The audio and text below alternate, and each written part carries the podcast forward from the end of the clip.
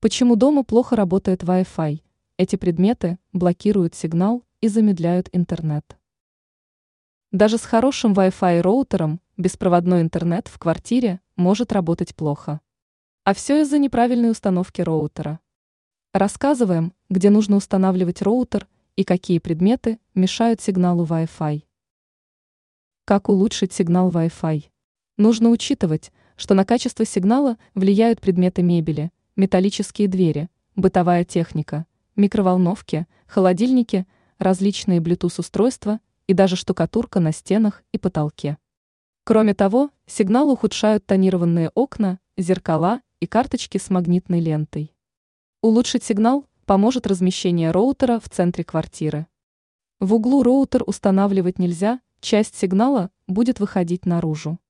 Также желательно установить роутер как можно выше – так будет меньше помех для передачи сигнала.